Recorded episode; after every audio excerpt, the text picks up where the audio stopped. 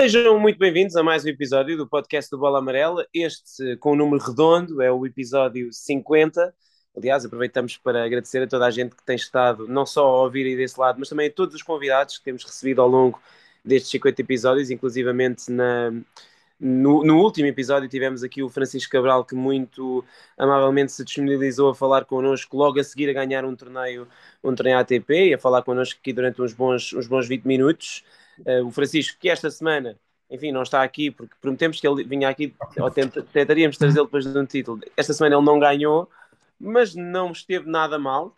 Uh, esteve, chegou longe, chegou às meias finais eh, do torneio de, de UMAG, teve ali uma série de seis vitórias consecutivas, e, e se calhar começávamos mesmo por aí, Pedro, em relação ao torneio de UMAG, até porque na semana passada não falámos uh, sobre aquilo que se passou em Hamburgo e naquela, naquela semana, porque focámos o nosso podcast essencialmente no Francisco, mas Yannick Sinner a sair de UMAG com o título, numa final que, embora tenha sido num 250 e é, aquilo vale o que vale, obviamente, mas pareceu o encontro, para ele pelo menos, que valia muito mais do que um hum. 250, porque se trata de uma rivalidade que vai ter muitos episódios seguramente nos próximos uh, anos.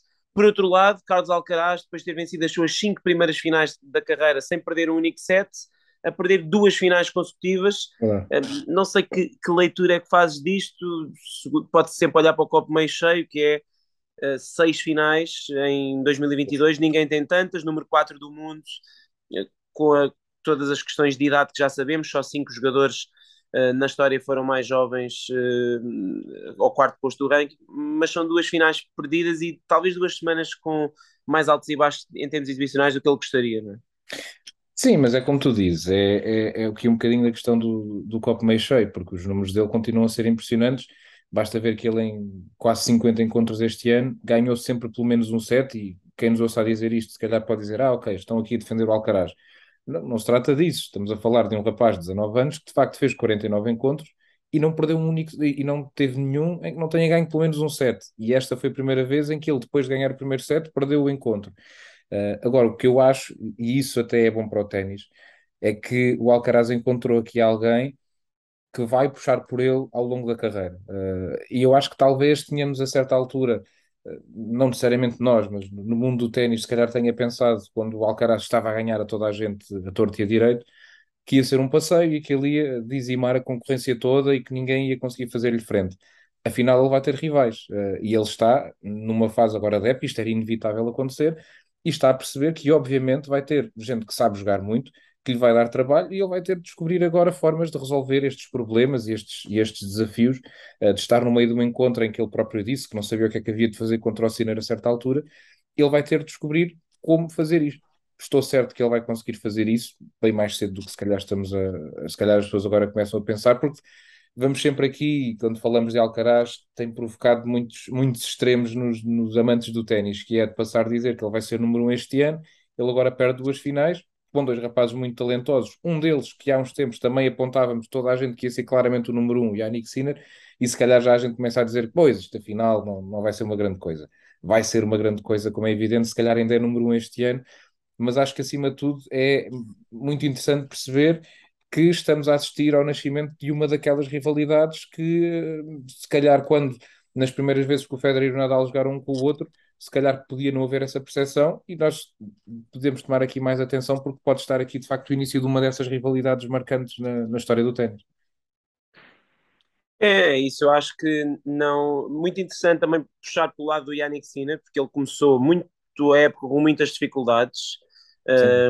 Os resultados não foram propriamente um desastre, mas não foram grande coisa, e para além disso, esteve constantemente com problemas físicos. Depois decidiu separar-se do Ricardo Piatti em fevereiro sem que ninguém tenha percebido muito bem a razão. Uhum. A situação ali com o Simone Vagnosi nos primeiros meses, as coisas não correram muito bem, não se percebeu inicialmente o rumo para o rumo que o, que o ténis do Yannick Sinner estava a seguir e depois de facto apareceram em vários dos torneios onde ele estava a jogar bem, apareceram problemas físicos, nomeadamente uh, lembro por exemplo em Miami, onde ele desistiu logo no início frente ao, é. ao Sarundolo nos quartos de final, depois na época Terra Batida teve também uma série de problemas e de facto só, um, só agora em Wimbledon e talvez o ponto de viragem tenha sido mesmo esse encontro com o Alcaraz uhum. nos oitavos de final do Wimbledon é que vimos o, o, o Yannick Sinner a jogar realmente uh, aquele ténis que sabemos que ele pode jogar. Uh, o jogo contra o Novak Djokovic, enfim, sobre ele falámos, falámos já aqui, mas uh, aqueles dois primeiros sets são do melhor uhum. que alguém pode, pode jogar contra o Djokovic em relva. Agora, é evidente que, que, que ele não é, nem era nem era, nem era uma estrela falhada, uma promessa falhada há três meses, nem agora passa a ser ele a ser a next big thing e o jogador que já vai, como eu já li, ah, sim, ele é muito melhor do que o outro e vai passá-lo. Vai... As é, pessoas têm algo, normais. É. As pessoas têm alguma, têm alguma dificuldade em conseguir apreciar as coisas como elas são no momento. E esta semana uh, o Sinner na final foi claramente melhor do que o, do que o Alcaraz, embora também as coisas pudessem ter sido um bocadinho diferentes se o Alcaraz tem aproveitado um dos oito breakpoints que teve nos dois primeiros jogos de resposta do segundo set, uhum. porque a verdade é que o Alcaraz ganha o primeiro set sem enfrentar nenhum breakpoint uh, e uh, é ele o primeiro a ter breakpoints no início do segundo set e se faz aí o break, provavelmente o encontro uh, era, ficava resolvido em dois sets a seu favor. Mas o ténis é mesmo assim, Sinner salvou aqueles breakpoints todos e bem salvos, a grande maioria, e aproveitou o primeiro jogo em que teve pontos de break e o encontro a partir daí mudou completamente. Ou seja, era, foi um encontro até o, até início do segundo set, onde o Alcaraz foi ligeiramente melhor, tanto que estava a ganhar, e depois a, a partir do início desse segundo set foi, foi de facto uma exibição incrível do Sinner, uh, que já estava a jogar bem, muito bem na primeira partida, mas como dizias, depois o Alcaraz acabou por se perder um pouco. Agora, acho que o Musetti na semana passada também foi claramente melhor e mereceu, mereceu ganhar o torneio, foi melhor nessa final, até provavelmente deveria ter ganho em dois sets, mas isso não, isso não invalida que o Carlos Alcaraz seja o jogador com mais finais este ano e o melhor jogador do ano fora os grandes slams. Essa é que é a grande realidade. E mesmo juntando os grandes slams, em termos de pontos, está ali. Mesmo juntando os grandes slams é o segundo. Pronto, é o segundo, podemos discutir eventualmente que seja o terceiro, porque um, um, jogador, um jogador como o Novak Djokovic, enfim, ganhou um grande slam, uhum. não jogou o outro, portanto, enfim. Na pior das hipóteses, Alcaraz é top 3 do mundo em 2022 no início de agosto. Quem achou que isto ia acontecer, acho que muito pouca gente, sinceramente. Eh, agora, acho alguma graça quando se tenta. Lá está, o ténis tem. Eu acho que o problema do, do Carlos Alcaraz, também na perspectiva mediática, é obviamente a, a, quantidade de coisas que as pessoas dizem sobre ele. Mas por outro lado, é impossível não dizer, quer dizer, quando, é. quando, quando está à vista de todos que se trata de um, de um miúdo que não só joga de maneira especial, como tem tido resultados que são especiais, como já aqui falámos, 42 vitórias é. e 6 finais. Não, eu acho que depois também há aqui um, um, lado que, que eu acho que só se vai esbater se calhar daqui a, a 10 ou 15 anos, que é quando nós agora analisamos e quando as pessoas olham para um jogador que apareça e que um, começa a dominar e começa a mostrar-se uma grande promessa, o termo de comparação é sempre o Djokovic, o Federer e o Nadal. E a verdade é que isso é sempre muito ingrato, porque vai ser sempre complicadíssimo encontrarmos uma, uh, algum jogador que consiga dominar tanto como qualquer um desses três, em diferentes momentos, conseguiu dominar.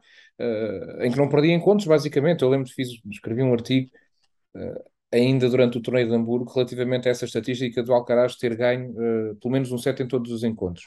Algo que o Federer, o, o Nadal e o Djokovic nunca conseguiram fazer.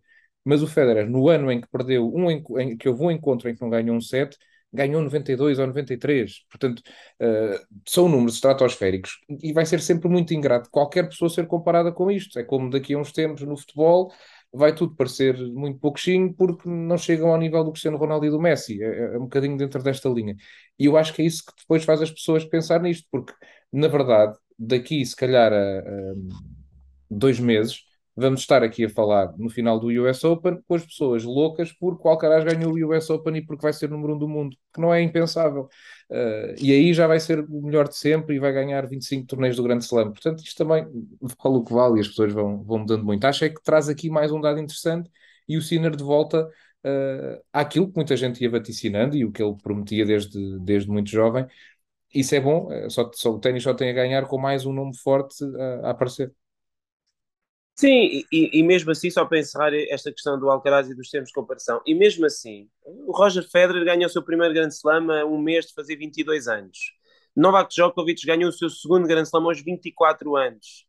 Portanto, eh, mesmo aí, mesmo aí, de facto, o único termo de comparação uh, que há realmente, o único jogador com quem realmente se pode comparar com a sua idade com o Carlos Alcaraz é com o Rafael Nadal, porque, aliás, temos visto que ele é o jogador mais jovem desde Nadal a fazer tudo, a entrar no top 5, a ganhar o Masters 1000, a, a, a, a chegar agora a número 4, a, ganhar mais do que 4 títulos numa época, ainda não conseguiu, enfim, continua nos 4, mas provavelmente irá conseguir. De facto, a, única comparação feita em termos, de, em termos de precocidade é com o Rafa, sendo que até nesse aspecto eu acho que acaba por ser uma comparação não faz grande sentido, porque o Nadal era uh, com 18 anos, 19 anos, já indiscutivelmente o melhor jogador do mundo em terra batida, uh, mas uh, era, era um jogador até com, com um processo evolutivo completamente diferente do, do Alcaraz, que joga mais ou menos bem em todas as superfícies e consegue ter resultados mais ou menos em todas as superfícies, não sendo dominador em nenhuma delas, como o Nadal já era em 2005. Por isso eu acho que, tanto que ele ganha 11 títulos em 2005, mas se não estou erro, 7 são em terra batida. Uh, o, que, o que diz logo muito sobre. E, e, também jogou muito mais torneios nesse ano do que o Alcaraz. Eu até acho que isso, o Alcaraz, o percurso é diferente. O Alcaraz joga poucos torneios, que é uma, é uma coisa que eu acho curioso. Estamos em agosto, ele tem 11 torneios jogados. Tem um calendário como, um, como um jogador de top 10. É? Exatamente. Eu acho que não há, não há nada uh, em termos de gestão de carreira e de e até da forma como a época ele tem corrido, em, em que se possa dizer isto está isto já não vai correr como é esperado. E ele está a tomar estas decisões erradas. Ou ele é como há, como há pessoas que dizem que aí é, é, arrogante. Não sei onde, sinceramente, só se for na, eventualmente na maneira arrogante como ganha os outros todos. isso, mas isso é, a vida é mesmo assim. Eu acho que é evidente que ah, vai ter alguns anticorpos, porque as pessoas normalmente não gostam não gostam muito de quem ganha demasiado, especialmente depois, e temos visto entre fãs e tudo mais, alguns fãs do Nadal sentem os registros ameaçados e agora até os fãs do Sinner, uma coisa que eu não tinha ideia, mas esta semana descobri a quantidade de italianos que detestam o Alcaraz porque dizem que ele é um media boy, mas a verdade é que é impossível ele não ser um media boy a partir do momento em que tem feito.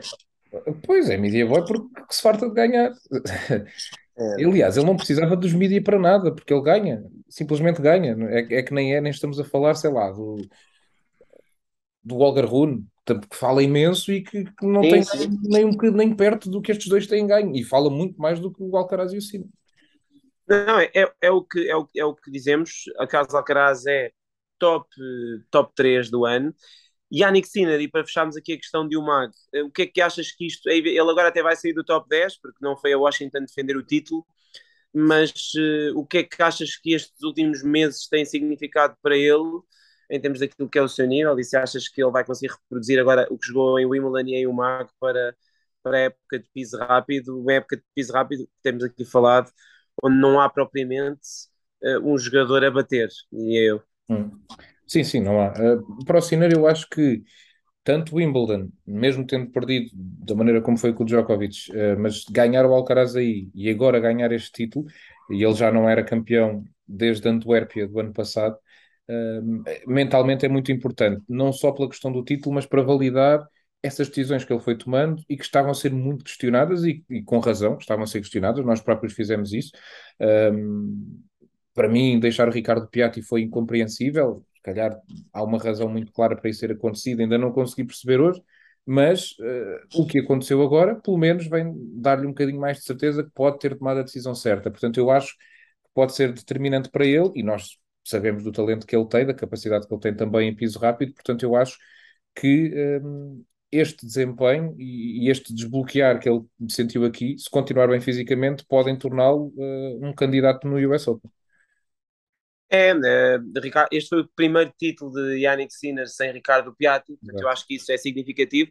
E também é, é preciso não esquecer que o Sinner há dois meses, cerca de mês e meio, dois meses, começou a trabalhar com o Darren Cahill, é, treinador australiano, muito conhecido, trabalhou, enfim, com, primeiro naquele programa de desenvolvimento da Adidas, com os melhores jogadores do mundo, a Wozniak, a Ivanovic, o Verdasco. Mais recentemente fez aquele trabalho que é sabido com a, com a Simona Halep, uh, transformando-a numa múltipla campeã de Grand Slam e melhor jogadora do mundo durante alguns anos.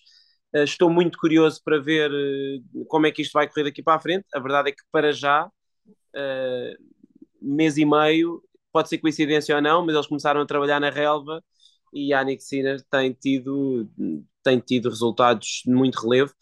este, esta foi a sua primeira vitória sobre um top 5 mundial, tinha perdido os 13 encontros anteriores. Eu acho que isso também, não só por ser um top 5, mas também por ser um jogador que é da sua geração, como dissemos, e alguém que que lhe roubou um bocadinho o spotlight. Eu não creio que ele se importe muito com isso, mas é claro que há uma motivação adicional para Sinner é, quando frente ao Alcaraz, tal como havia para Musetti, eh, e o Alcaraz vai ter de saber lidar com isso, um bocadinho uh, paralelamente com o que acontece com a Emma Raducano no, no setor feminino. Há ali uma certa, há, há uma certa vontade extra de ganhar àqueles, àqueles jogadores. O que me parece é que Alcaraz está muito mais preparado para lidar com isso do que a Emma.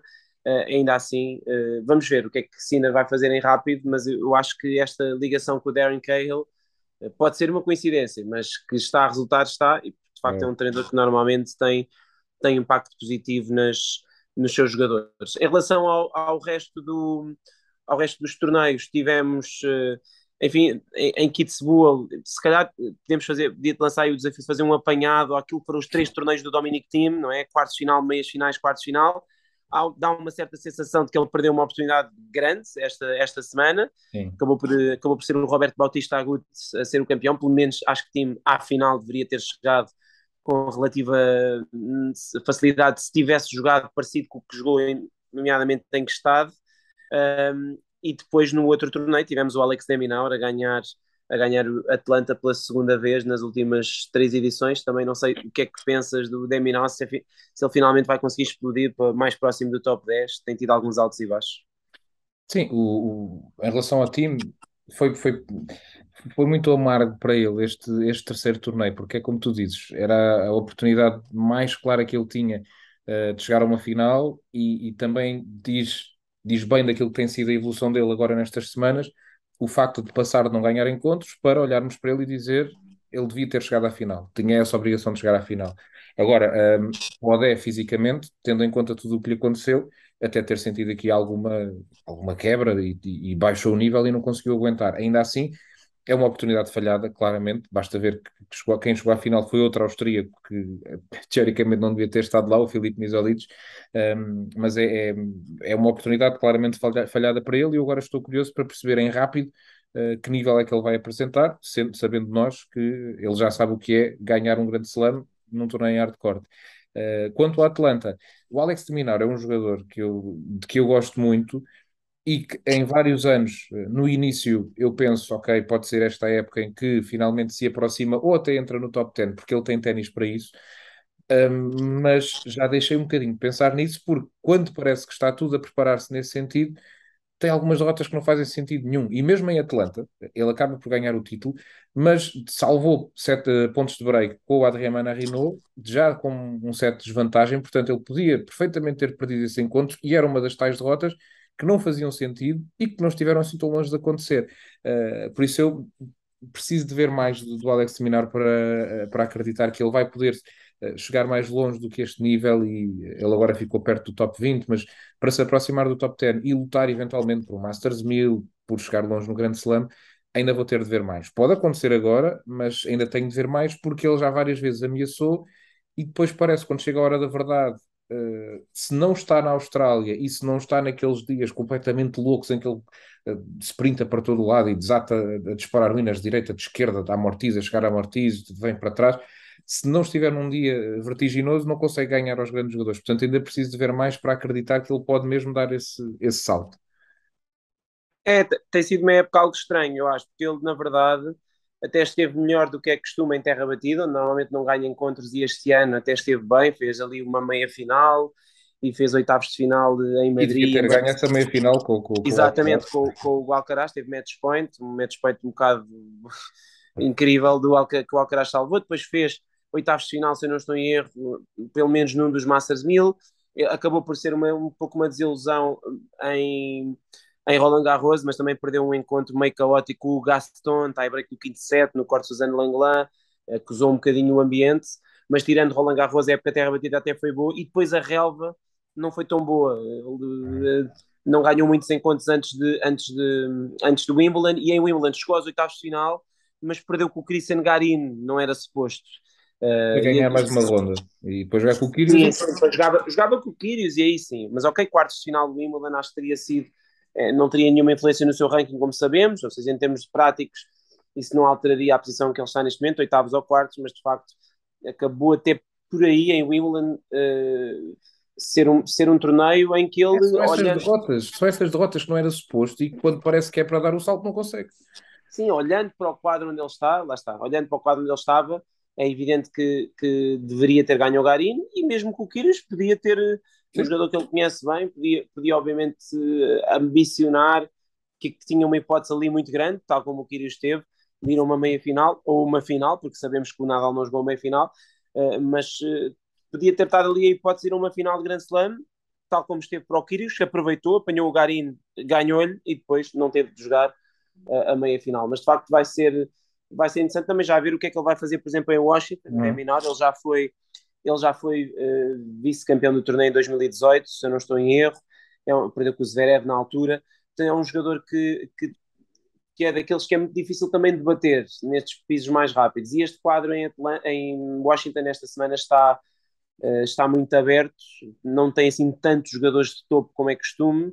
Tem depois muitos jogadores de nível intermédio, ali entre os 10 e os 30 do ranking estão para aí uns 15 jogadores uh, e vai ser interessante perceber, perceber quem é que vai ganhar este torneio. Estou um bocado curioso, até porque há aqui algumas dúvidas sobre a forma do Rublev, sobre o próprio Urkats, o Fritz, primeiro jogo desde aquele desde aquela chance perdida em, em Wimbledon, portanto vai ser in, in, engraçado esse torneio, também o de Los Cabos, já agora com, com o Medvedev a voltar e a tentar também de certo modo defender a sua liderança do ranking, porque como falavas há bocado, uh, Carlos Alcaraz pode até ser número um este ano, não é de descartar, depende muito do que fizer.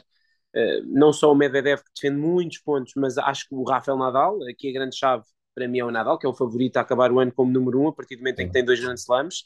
Se jogar, se ganhar uns encontros e um ou, um, ou, um ou dois torneios, nem precisa de ser o US Open, acho que vai acabar por ser número um, mas vão ser semanas também muito interessantes nesse aspecto da luta pelo número um. Uh, perguntava também sobre a Iga Swiatek, porque a verdade é que ela perdeu um encontro em terra batida pela primeira vez este ano, penso que é o 19 encontro, tinha vencido Stuttgart da Roma e, e Roland Garros. Houve aquela derrota em relva, que, como falámos aqui, não era tão surpreendente assim, mas que talvez tenha ajudado todo o circuito a mostrar, que, a, a perceber que é. quando entram em corte contra ela tem hipótese. É, acabou um bocadinho aquela aura de, de super mulher que ela tinha, de, de, imbatível. Continua a haver, obviamente, muito respeito por ela, uh, mas acho que essa derrota em relva desbloqueou, se calhar, um pouco a, a visão do circuito contra a Iga Swiatek. Se bem que, olhando aqui para uh, o contexto em que surgiram as derrotas, vemos que era até possível que isso acontecesse, ou mais possível, porque em Wimbledon, o único torneio em relva que ela jogou, portanto ela uh, foi sem preparação para o Wimbledon, e aqui sai da relva diretamente para a terra batida. É verdade que é a terra batida onde ela se sente bem, mas é uma transição que nunca é fácil fazer, e também não podemos esquecer que a jogadora que a derrotou é uma Caroline Garcia bem perigosa e que na relva precisamente conseguiu uh, aparecer outra vez e mostrar a qualidade que ela tem, e sabemos que é uma jogadora que, embora também possa ter umas derrotas difíceis de explicar, quando aquilo está a correr bem, é uma tenista uh, muito perigosa. Uh, mas é mais um dado, um pouco à semelhança da derrota do Alcaraz com o Sinner. Acho que é bom para o circuito, porque tira essa, essa aura de imbatível e de repente entramos aqui na, na discussão para o US Open também no lado feminino e, nos, nos, torneios WTA 1000 e embora uh, possamos continuar a olhar para a Iga Swiatek como uh, a grande candidata a vencê-los, já não é aquela coisa de olhar e pensar só ela que os pode ganhar, não há outra candidata senão a Iga. Assim já começa a acreditar que uh, já não é de todo garantido que ela vá ao US Open e que ganhe, e há vários jogadores que podem aproveitar isso. Uh, a Naomi Osaka, como já temos falado, uh, mas tantas outras. até colocando aqui uma Serena Williams, se estiver bem fisicamente, se calhar já não é descabido conseguir lidar com esse, com esse desafio. Portanto, acho que vem aqui abrir muito o leque novamente e aquele domínio absoluto que ela estava a mostrar esbate-se um bocadinho e que ajuda a ficar tudo mais interessante também. Sim, e é bom ver a Carolina Garcia ganhar, ganhar encontros, ganhar torneios, segundo título em, em menos de dois meses, em superfícies diferentes. Uh, curioso também que a, que a Iga tenha perdido esses, estes dois encontros frente a duas francesas, Uh, um bocadinho como o Alcaraz, né, que tem um trauma com italianos, quatro das suas sete derrotas são com italianos, duas consecutivas, aliás, três consecutivas, Sina, Musetti e Sina outra vez. Faz o Medvedev com os franceses também. É, exato, portanto são três derrotas seguidas do Alcaraz contra italianos, o... e ele teve muitas dificuldades até para ganhar o outro italiano, o Zé Pieri, hum. nas meias finais. O, e, a, e a IGA é um pouco isso. Eu acho que também é preciso, com toda a frontalidade, dizer que ela não não tem jogado bem, desde Roland Garros não tem jogado bem. Portanto, ou seja, eu acho que se ela jogar, se ela, se ela da parte dela voltar a, a jogar ao nível a que jogou em Roland Garros e, e, e, naqueles meses todos anteriores, as adversárias voltam a ter muito poucas chances. Uh, eu acho que depende também muito do que ela faz, e na verdade ela nesses encontros contra a Garcia serviu muito mal. Uh, o, o segundo serviço dela foi completamente engolido pela, pela francesa, portanto tem também, acho que vai ter também um pouco a ver com a forma como ela conseguir aparecer a executar a parte dela do trabalho. Agora, é evidente que sim, há, há cinco ou seis ou sete ou mais jogadoras que vão poder aproveitar ou que vão tentar aproveitar hum, essa, o facto da IGA se ter tornado um pouco mais humana nestes últimos, nestes últimos tempos também estava na cara, acho eu, né? podia, podia me desmentir, mas estava na cara que evidentemente que ela não ia, uh, não ia ganhar os torneios todos uh, o resto do ano todo. Eu acho que ela pode não ganhar mais nada esta época, mas a sua temporada, a sua temporada será sempre uma temporada já que entra para a história, pela quantidade de vitórias que ela teve consecutivas, pelo facto de ter conseguido chegar a um segundo título do Grande Slam, por isso eu acho que ela daqui para a frente provavelmente vai ganhar mais coisas, mas mesmo que não ganhe tudo, mesmo não ganhe tudo, isso não será naturalmente algo que eu acredito que a aborreça em demasia, com a vantagem ela gigante. Ela não ia poder continuar a ganhar sempre e que sabia que tinha de começar a perder, não é? Não, era impossível. É.